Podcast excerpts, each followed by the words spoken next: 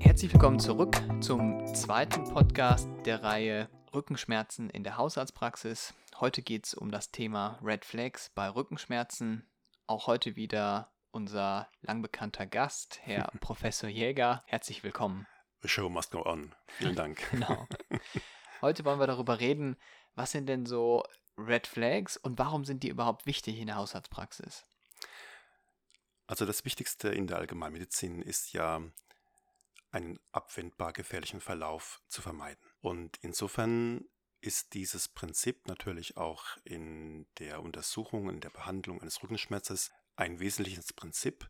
Wir Hausärzte haben auch, äh, wenn es um Rückenschmerzen geht, nicht selten das Problem, dass wir beim ersten Kontakt nicht unbedingt sofort eine wahre Diagnose finden. Und dann geht es darum zu entscheiden, wann man eine weitere Diagnostik macht und welche man macht, um einen eventuell gefährlichen Verlauf äh, zu vermeiden. Sprich, man achtet auf Warnsignale, die nennen wir halt Red Flags. Jetzt hatten wir bei den Erkrankungen, die wir beim letzten Podcast angesprochen hatten, schon ein bisschen in das Thema reingeschnitten. Mhm. Was sind so typische Red Flags im, im Rahmen von einem Bandscheibenvorfall? Also ein Red Flag ist natürlich schon anamnestisch zu fragen, ob es zum Beispiel Dinge gibt wie eine vorhergegangene Tumorerkrankung, vielleicht eine Chemotherapie auch, ja. Mhm.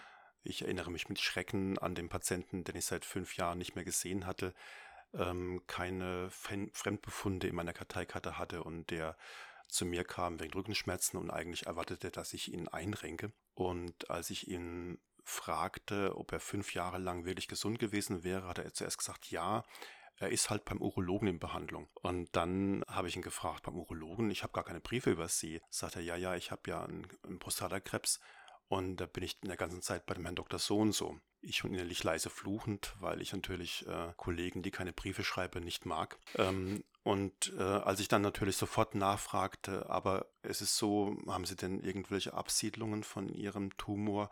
Und er sagte, ja, ich habe aber nur zwei Knochenmetastasen in der Wirbelsäule. Mhm. Und ich dachte, oh mein Gott, wenn ich nicht nachgefragt hätte, ja, hätte ich dem Patienten ja wahrscheinlich sehr ja, wehtun können, auf jeden Fall, auch Schaden zufügen können. Mhm. Also in der Vorgeschichte Anamnese zu fragen nach Osteoporose, nach Tumorerkrankungen, ähm, nach anderen äh, Dingen, die vielleicht ähm, ähm, wichtig wären, wie zum Beispiel ein Verkehrsunfall, der vielleicht äh, schon vier Wochen her ist oder so irgendwas und damals nicht geröntgt wurde oder äh, wenig Beschwerden gemacht hatte und jetzt auf einmal ähm, Beschwerden im Bereich der HWS, die neurologische Symptome machen. Das sind alles Dinge, die wichtig sind. Und natürlich dann bei der Untersuchung, wie wir beim ersten Podcast schon gesagt haben, zum Beispiel das Erkennen von motorischen Störungen auch. Ne? Hm, also dann von einem Nervenausfall der die Motorik oder genau. sogar, wir hätten glaube ich auch die Mastdarm- und Blasenschwäche genau, angesprochen. Genau, ganz genau, ganz genau. Fälle, wo man sagen muss, oh, genau. oh, da muss man auf jeden Fall weiter gucken. Dann haben wir natürlich auch noch diese anderen Dinge, die scheinbare Rückenschmerzen sein können, wie zum Beispiel eben der Patient, der sagt, er hat so zwischen den Schulterblättern, ja, und mhm. hat anamnestisch überhaupt nichts, äh, was man so als Erklärung herleiten könnte. Und ähm, man durchaus, genauso wie bei diesem anderen Patienten, der mit Oberbauchbeschwerden kommt, ohne ja. Gastritis zu haben, auch mal an Dinge denken muss, wie zum Beispiel ein EKG schreiben, um nachzuschauen, ob da irgendwas passiert ist. Ne? Mhm, oder äh, einfach, weil sie denken, es könnte auch was im Herzen sein. Ne? Genau, ne? ganz mhm. genau, ja. Genauso wie der Rückenschmerz bei der Pankreatitis oder der, der Schmerz äh, bei der Gallenkolik zum Beispiel auch, ja. Das sind Dinge, ähm, die natürlich jetzt nicht unbedingt einem sofort an die Problematik Rückenschmerz denken lassen, aber ähm, die einem durchaus, je nachdem wie der Patient seine Beschwerden schildert, ihn leicht, äh, sie leicht auf die falsche Fährte locken können auch. Mhm. Kommen wir wieder in die ganzen Themen von den ersten Podcasts, wo mhm. es so um Bauchschmerzen ging. Ne? Da genau. hatten wir, glaube ich, auch, auch die Nierensteine, die natürlich abgehen genau. können und auch deutliche Rückenschmerzen machen können. Genau, ne? genau. Schlimmstenfalls das, was natürlich die Kollegen der Klinik häufiger sehen, mal eine Aortendissektion oder so irgendwas, mhm. aber was sie Gott sei Dank als Hausarzt, äh, wenn möglich, gar nicht sehen oder wenn dann vielleicht noch einmal in ihrem Leben auch. Ne? Ja. Was gibt es denn im oberen Bereich der Wirbelsäule für Red Flags? Also wenn ich ähm, im Bereich HWS oder cervicothoracalen Übergang untersuche, dann ähm, schaue ich nach den Kennmuskeln. Also ich ähm, ähm, überprüfe dann die motorische Kraft ähm, der Kennmuskeln von C4 bis C7 und äh, prüfe dabei auf Seitengleichheit. Mhm. Ähm, ich prüfe aber auch zum Beispiel im Bereich äh, der Kopfgelenke ähm, durch Reklination des Kopfes, bei dem ich allerdings den Patienten niemals alleine lasse, sondern den Kopf führe mit meinen Händen, ähm, in der Reklination, dass kein Spontanystagmus auftritt zum Beispiel. Ein Hinweis ähm, für eine Komplikation im Bereich der Durchblutung der Vertebrales-Arterien. Und ich prüfe zum Beispiel auch im Bereich der HWS darauf, ob ich eine Schmerzausstrahlung bekomme, die rein segmental ist und die zum Beispiel bis in die Finger reichen kann auch zum Beispiel. Bei einem Klopfschmerz oder wobei? Beim mhm. Klopfschmerz, mhm. beim Bewegungsschmerz oder natürlich ein Red Flag ist der, der motorische Verlust der Kraft in der Hand. Mhm. Oder danach zu schauen ist, ob das eine segmentale Sache ist oder eine globale Sache der Hand. Es kann ja ein zentral nervöses Problem sein, aber auch ein spinales Problem. Mhm. Das heißt, gerade gerade diese Nervenausfälle mhm. spielen da eine Rolle, aber natürlich mhm. auch dann dieser punktuelle Schmerz, der ganz klar auch lokalisiert sein kann. Genau. Und wenn man dann die Punkte von eben auch nochmal ähm, aufgreift, ne, also den, das Trauma in der, in der mhm. Vorgeschichte oder ein Fahrradunfall oder irgendwas, genau. wo man sagt, ah, mhm. da könnte auch was sein, dass man dann weiter gucken muss. Was Ganz machen genau. Sie? Also wie schaut man weiter? Also ich habe eben schon gesagt, dass ich die Kennmuskeln prüfe. Ja, das mache ich zum Beispiel, äh, indem ich dann ähm, meine Unterarme auf die Schulter des Patienten lege und sage, äh, ähm, bitte ziehen Sie mal die Schulter hoch, äh, mhm. drücken Sie mich weg. Ähm, schaue nach dem Delta-Muskel, nach dem Bizeps zum Beispiel, nach dem Trizeps humeri. Ähm, und ich untersuche dann gleichzeitig auch, wie ich bei der LWS gesagt habe, ob ich zum Beispiel bei der Gesamtbeweglichkeitsüberprüfung der HWS mehr Hinweise finde für eine weichteilbedingte Schmerzsymptomatik. Ein Beispiel, wenn ich jetzt bei Seitneigungen des Kopfes auf der Seite, wo ich den Kopf hinneige, meinen Schmerz habe, ist es eher wahrscheinlich, dass der Schmerz entsteht durch eine Facettenkompression. Äh, mhm. Während wenn der Schmerz auf der Gegenseite auftritt, auf der Seite, die ich dehne durch die Seitneigung, ist es eher wahrscheinlich, dass dieser Schmerz ein Weichteilschmerz ist, ein muskulärer Schmerz zum Beispiel auch. Ne? Mhm. Jetzt ist das, was wir in der Praxis machen können, ist das die, mhm. diese Untersuchung, die Sie genau. gerade angesprochen haben. Und dann würden Sie übergehen zu einem Röntgenbild oder wo, wo, wie geht der Patient dann weiter?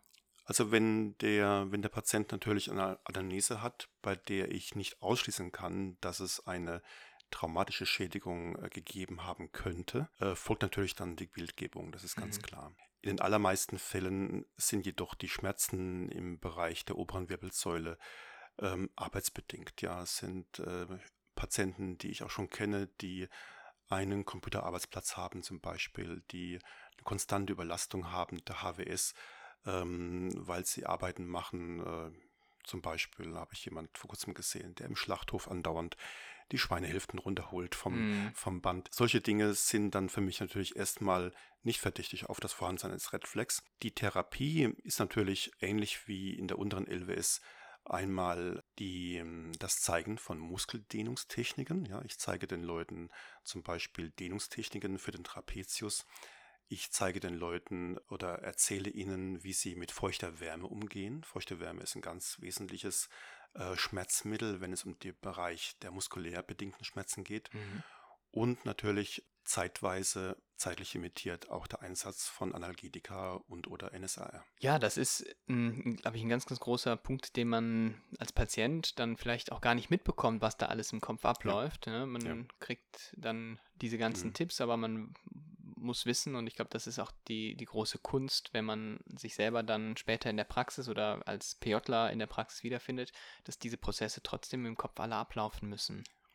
Ich habe sogar beobachtet, dass, weil ich ja diese strukturierten Untersuchungsgänge schon seit vielen Jahren so konstant anwende, dass es vorkommt, dass Patienten kommen mit ihren Beschwerden und sagen zum Beispiel zu mir, ähm, Herr Jäger, ich habe bereits einen Rütteltest gemacht und kann auf den Haken laufen.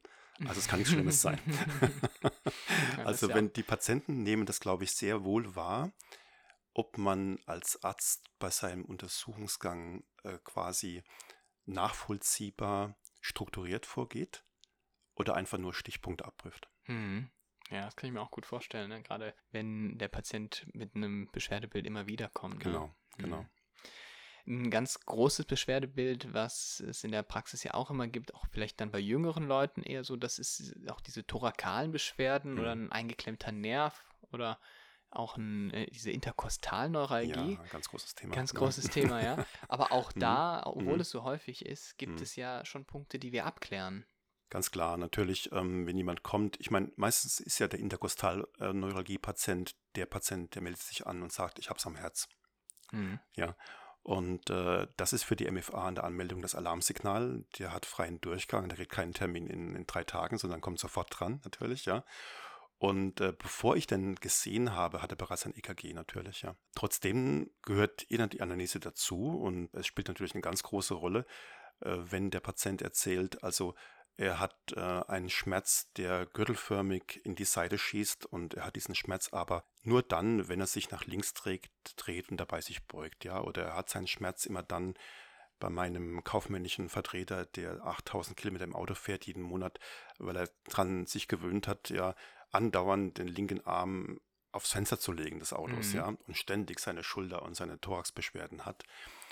Oder ähm, der Patient erzählt, dass der Schmerz atemabhängig kommt auch. Ah ja, das ist, glaube ich, Ja. auch ein ganz wichtiger Hinweis. Ne? Das ist der Hinweis natürlich. Und da sollte man sich davor hüten, dann einfach sofort zu sagen, das kann nur Vertebragen sein, sondern man muss auch wirklich hingehen und muss mal das Stethoskop rausholen und mal die Lunge abhören. Was könnte ganz es denn, was könnte es noch sein?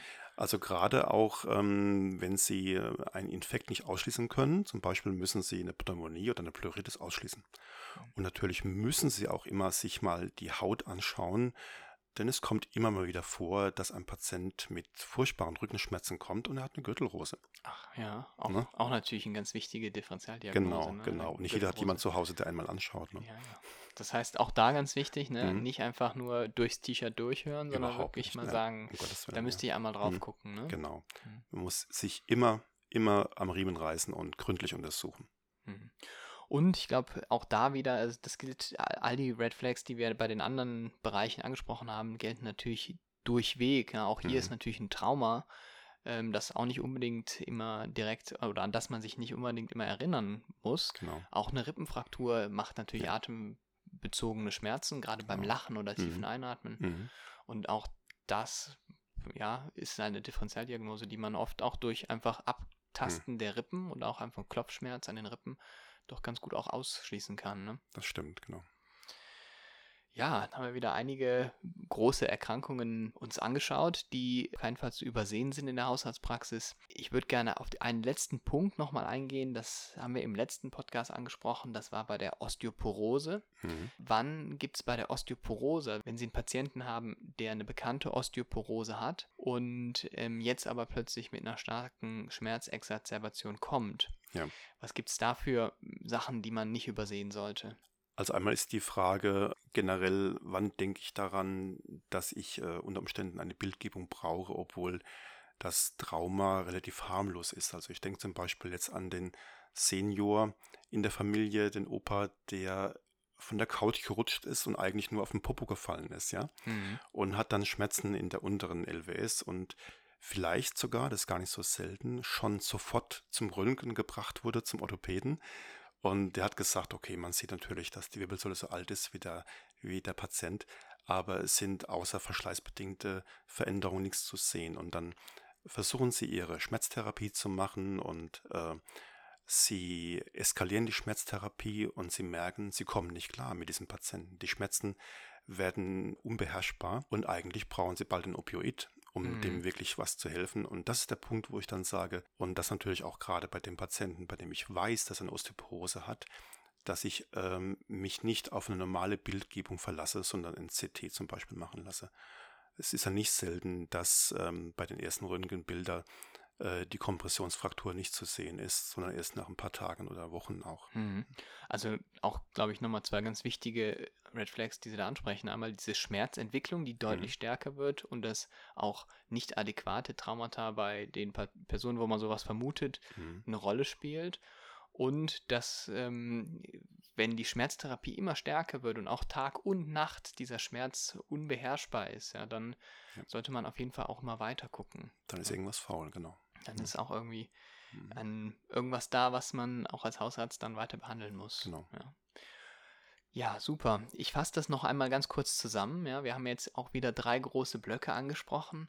Das eine war im Rahmen der unteren Wirbelsäule die Probleme mit der Bandscheibe, auch da muskuläre Ausfälle, Mastdarm oder Blasen, Blasenstörungen Störung. Mhm. spielen, spielen da eine ganz große Rolle, sollten nicht übersehen werden. Punktueller Klopfschmerz, also ein Klopfschmerz über einem Wirbel, kann ein Hinweis sein auf verschiedene Sachen, ähm, insbesondere auf Frakturen. Man sollte an Traumata denken. Wenn es eine Irradiation in Dermatome oder auch Muskelgruppen gibt, die sind immer mitzuprüfen, wenn man die Wirbelsäule sich anschaut. Daran muss man denken. Die internistischen Krankheitsbilder, die wir mhm. in den Vorpodcasts natürlich besprochen haben, ne? also man sollte ja. den Herzinfarkt, die Pankreatitis, die Nierensteine, sollte man alle nicht vergessen haben. Genau. Eine Pleuritis, Pleuritis genau. eine Lungenentzündung, alles mhm. das kann in den Rücken ausstrahlen. Und ähm, ich glaube, wenn man all das im Kopf hat, dann wird man auch sehen, dass der geistige Prozess beim Abklären eines einfachen Rückenschmerzes doch ganz schön groß sein kann. Absolut, sehr kompliziert sein kann. Ja, und dann haben wir die Arbeit, die man durchläuft als, als junger Assistenzarzt in der Notaufnahme auch, oder auch als Assistenzarzt in der Praxis oder in der Klinik, kann man dann mit ganz anderen Augen vielleicht nochmal sehen. Ja, also das ist auf jeden Fall hochkomplex, hoch, hochkompliziert manchmal auch und da zeigt sich dann, ob man eine gute Ausbildung bekommen hat. Hm. Gibt es noch was, Herr Professor Jäger, wo Sie sagen, das muss man beim Rückenschmerz auf jeden Fall beachten, das muss man mitnehmen als Student, der jetzt ins PJ geht? Auf jeden Fall ist das Wichtigste, dem Patienten zuzuhören, ihn zu beobachten, weil er manchmal schon, wenn er zu einem läuft, einem schon viel verrät, wo es ihm wehtut, mhm. ja. Und das Wichtigste, glaube ich, ist einfach, jemanden ernst zu nehmen. Ja, also äh, es ist leider Gottes nicht selten so, dass ich äh, Patienten sehe, ähm, weil sie bei anderen Kollegen das Gefühl hatten, dass sie aufgrund ihrer Jugendlichkeit oder weil sie sportlich sind, einfach nicht ernst genommen wurden. Man sollte so lange jeden Patienten gleich mit der gleichen Qualität wahrnehmen und untersuchen sowieso, bis man wirklich dann sagen kann, er hat nichts Schlimmes. Mhm.